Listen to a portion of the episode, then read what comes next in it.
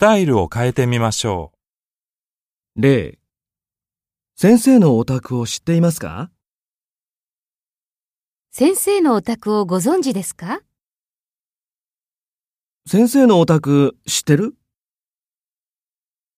?1 田中先生を知っていますか？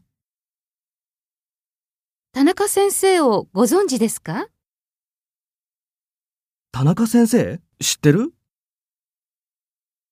?2 浅草にはたくさんのお店があるのを知っていますか？浅草にはたくさんのお店があるのをご存知ですか？浅草にはたくさんのお店があるのを知ってる ?3 日本のお土産を買いたかったら浅草に行ったらどうですか？